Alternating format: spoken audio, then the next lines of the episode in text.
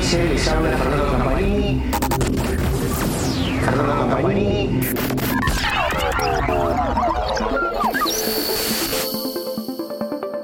Amigos de Motora Diesel, les habla Fernando Campanini. Hoy estamos en un nuevo podcast sobre tecnología y seguridad en el transporte. Y hoy nos convoca un tema interesante que es el tren motriz y su relación con las nuevas normas de emisión EPA para América del Norte, o especialmente Estados Unidos, y las normas Euro para Europa. En los próximos años, en el 2025, van a entrar en vigencia en Europa las normas Euro 7, normas que se van a aplicar tanto a autos, obviamente a gasolina, diésel, por supuesto camiones diésel y también a buses diésel. Y también por supuesto con propulsión a gas y otros combustibles alternativos. Estas normas van a reducir fuertemente el óxido nitroso en relación a las normas Euro 6 en vigencia. También va a reducir la emisión de partículas y por supuesto también se busca una reducción en el CO2. Van a ser muchísimos más restrictas, ya que por ejemplo en el caso del óxido nitroso eh, los eh, motores diésel se van a comportar como motores eh, de gasolina y también en el caso del particulado se transformarán como motores prácticamente de gasolina. Es decir, hay una evolución muy importante y serán altamente restrictivos. Otro de los grandes cambios en el caso de las normas Euro 7 es que hasta ahora las normas Euro 6 deberían, digamos, tener una vigencia de emisión en el motor de 5 años o por lo mínimo, o por lo menos, no sé, o mínimo 100.000 kilómetros.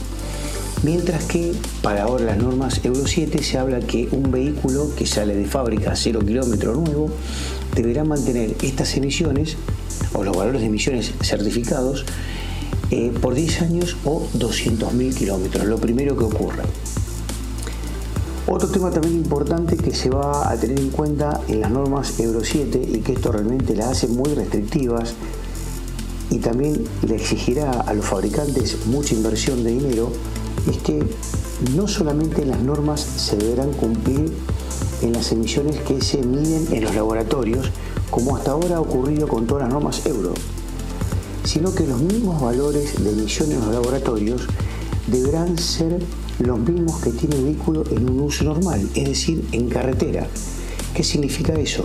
Que cualquier vehículo que sea detenido o cuando vaya a hacer una revisión técnica y se le mida la emisión de los gases de escape, deben ser los mismos valores que se obtuvieron en el laboratorio cuando se certificó u homologó el vehículo bajo las normas Euro 7.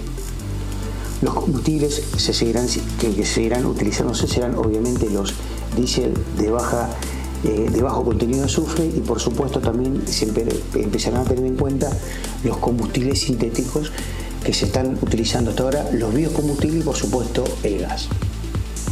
Ahora, yendo a las normas EPA, la principal reducción que nosotros vamos a ver en estas EPAs que entrarán en vigencia en el año 2027 conforme la propuesta que ha realizado la presidencia de Biden hace unos meses atrás en Estados Unidos, es que estas nuevas normas EPA lo que busca es una reducción importante en la emisión de CO2. Es decir, se está hablando de que en relación a las normas EPA vigentes en los Estados Unidos, esta reducción de CO2 será de aproximadamente un 60% y también las nuevas normas EPA serán altamente restrictivas a este respecto, por lo cual impulsarán obligatoriamente a el transporte tanto de carga como de pasajeros a volcarse hacia soluciones de emisiones cero porque van a exigir que se tenga un parque automotor a partir del 2032 prácticamente con emisiones cero en toda su producción. Esto que implica que se deberán trabajar fuertemente en el desarrollo de nuevos motores, si se utilizan motores de combustión interna, y también en los trenes de rodaje de potencia, comúnmente llamado cadena cinemática. Eso es lo que nosotros le vamos a aplicar en principio en una nueva edición que continuaremos luego de esta donde explicamos las diferencias entre las normas EPA, futuras normas EPA y las futuras normas Euro 7.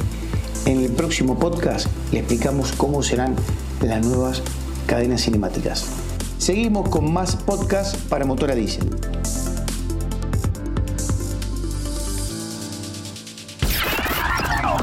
MD News Podcast es presentado por Motora Diesel. Escúchanos cada 15 días por Spotify, iTunes y Amazon Music.